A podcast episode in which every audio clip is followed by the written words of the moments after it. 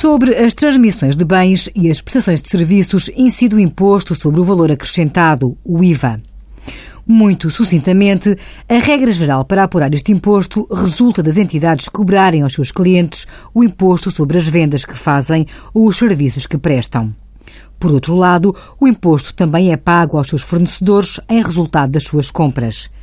Nestes termos, o valor que é entregue ao Estado periodicamente será a diferença entre este imposto a liquidar e o suportado. Desta diferença também pode resultar valor a favor da entidade, situação em que poderá pedir o respectivo reembolso.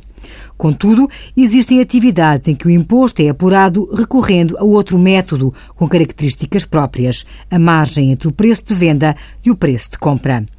É o caso das prestações de serviços das agências de viagens e operadores de circuitos turísticos, da atividade de venda de bens em segunda mão, objetos de arte, de coleção e antiguidades ou do regime de tributação dos combustíveis líquidos aplicável aos revendedores, em que a tributação se faz pela margem e não sobre o valor de transmissão. Envie as suas dúvidas para conselhofiscal.tsf.occ.pt.